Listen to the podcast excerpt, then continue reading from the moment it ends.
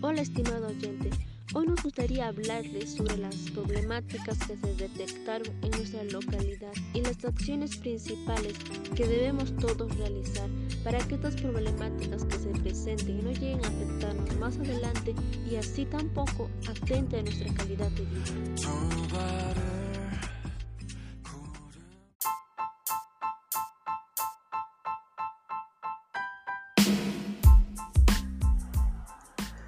La contaminación del aire o la atmosférica es una realidad que afecta cada vez más a los seres humanos.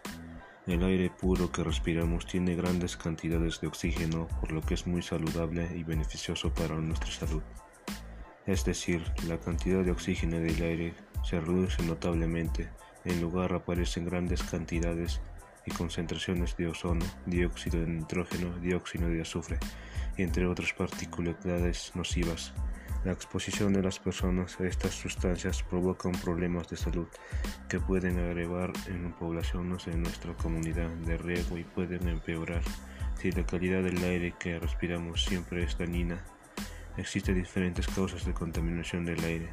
En las ciudades suelen influir casi todas, también conocidas del aire. Es considerado una de las más peligrosas. La causa actual del cambio climático es el aumento de concentración y determinados gases en la atmósfera.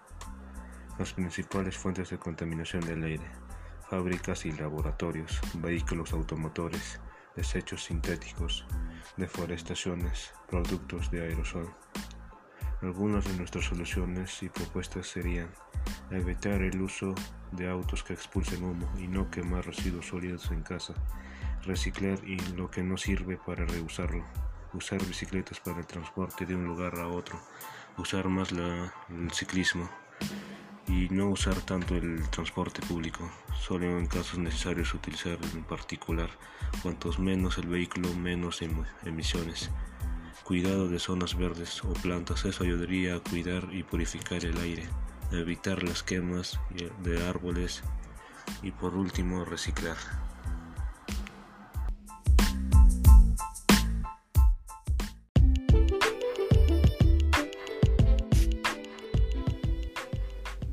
Se entiende por contaminación atmosférica presencia en la atmósfera de sustancias en una cantidad que implique molestias o riesgo para la salud. Los principales mecanismos de contaminación atmosférica son los procesos industriales que implican combustión, tanto en industrias como en automóviles y calefacciones residenciales que generan dióxido y monóxido de carbono, óxido de nitrógeno y azufre, entre otros contaminantes. La contaminación atmosférica puede tener carácter local cuando los efectos ligados al foco se sufren en las inmediaciones del mecanismo o planetario, cuando por las características del contaminante se ve afectado el equilibrio del planeta y zonas alejadas en las que contienen los focos emisores. Contaminantes atmosféricos, primarios y secundarios. Los contaminantes primarios son los que emiten directamente a la atmósfera, como el dióxido de azufre, que daña directamente la vegetación y es irritante para los pulmones. Los contaminantes secundarios son aquellos que se forman mediante procesos químicos atmosféricos que actúan sobre los contaminantes primarios o sobre especies no contaminantes en la atmósfera. Son importantes contaminantes secundarios del ácido sulfúrico, que se forma por la oxidación del óxido de nitrógeno, que se forma al oxidarse el contaminante primario, y el ozono, que se forma a partir del oxígeno. Gases contaminantes de la atmósfera. Desde los años 1960 se ha demostrado que los clorofurocarbonos, también llamados freones, tienen efectos potencialmente negativos, contribuyen de manera muy importante a la destrucción de la capa de ozono en la estratosfera, así como a incrementar el efecto invernadero. Dióxido de carbono. La concentración de CO2 en la atmósfera está aumentando de forma constante debido al uso de carburantes fósiles como fuentes de energía, y es teóricamente posible demostrar que este hecho es el causante de producir un, incremento de la temperatura de la Tierra, que es el efecto invernadero. Monóxido de nitrógeno, también llamado óxido de nitrógeno, es un gas incoloro y poco soluble en agua que se produce por la quema de combustibles fósiles en el transporte y la industria. Se oxida muy rápidamente, convirtiéndose en dióxido de nitrógeno y posteriormente en ácido nítrico, produciendo así lluvia ácida. Dióxido de azufre. El dióxido de azufre puede causar broncoconstricción y agravar enfermedades respiratorias y cardiovasculares. Metano. El metano es un gas de efecto invernadero que contribuye al calentamiento global del planeta Tierra ya que aumenta la capacidad de retención del calor por la atmósfera. Espero que todas las personas tomen conciencia sobre este gran problema en nuestro medio ambiente. Recuerda, sé parte de la solución, no parte de la contaminación.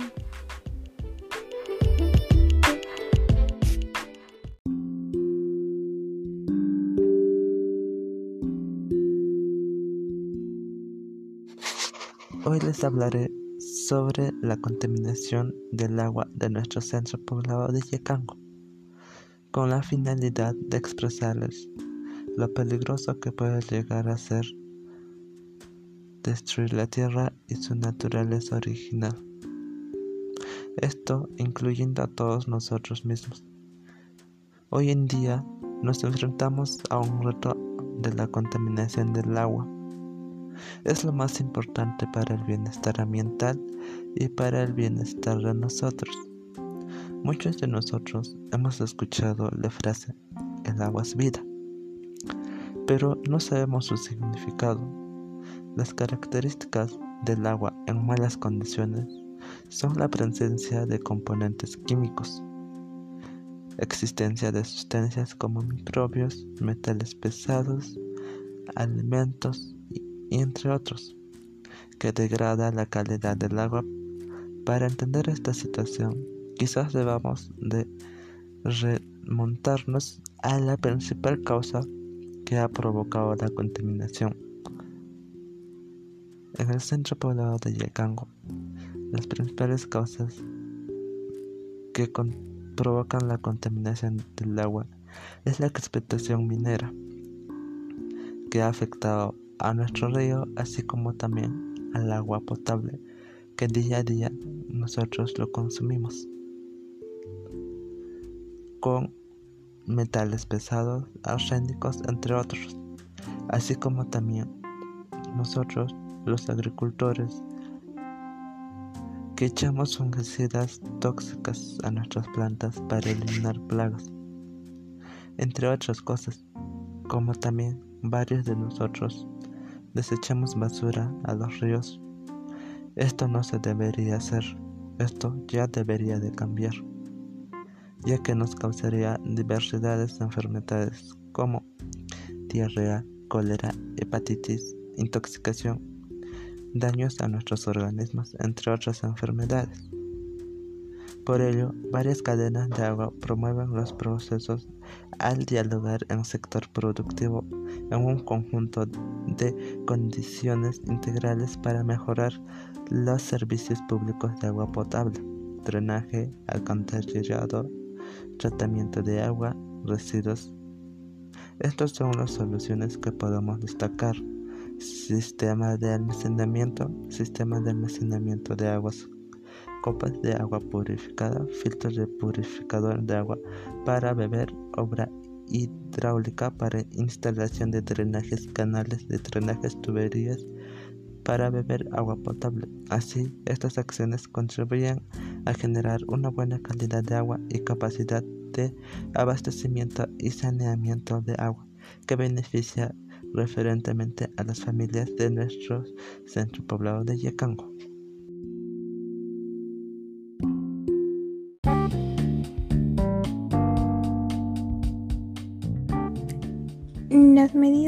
De protección y el cuidado integral de la salud y el ambiente.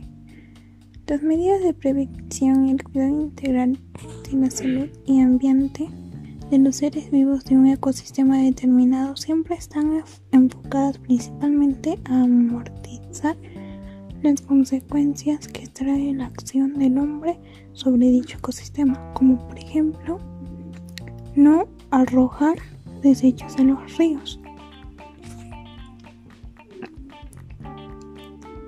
Las medidas preventivas y el cuidado integral de la salud y el ambiente son las siguientes.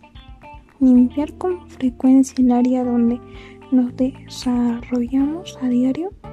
No tener contacto con áreas contaminadas. Hacer ejercicio.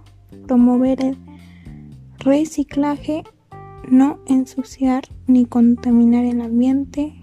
Utilizar los elementos de diferentes maneras. Ahora que estamos en pandemia, también tenemos que usar mascarilla cada vez que salimos de casa lavarnos las manos, botar nuestra basura a diario y limpiar nuestro hogar a cada rato. Todos los sujetos deben cuidarse y deben a su vez cuidar a los demás. De esta forma crearemos conciencia y se evitan enfermedades que se pueden expandir por los diferentes territorios.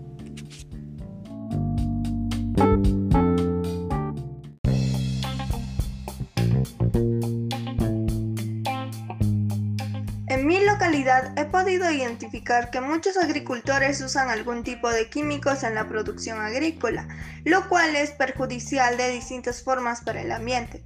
Frente a esto, mi propuesta de solución es crear un excelente abono foliar casero, lo cual sería el biol, ya que promueve las actividades fisiológicas y estimula el desarrollo de las plantas y así también como aporta en el cuidado del medio ambiente ya que a comparación de los pesticidas, el biol, aparte de aportar bastante en la conservación efectiva y el mantenimiento de la fertilidad del suelo, minimiza la tasa de degradación física, química y biológica del suelo, como también fomenta la actividad de los microorganismos simbióticos y asimbióticos para incrementar la disponibilidad de los nutrientes en el suelo. Por otra parte, favorecen la reducción de los microorganismos patógenos.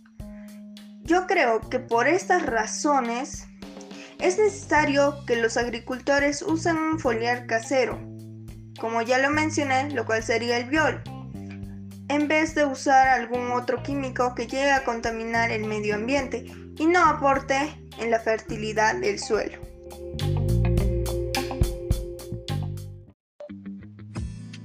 Estimado oyente, gracias por su atención y tomar un poco de su tiempo para escucharnos.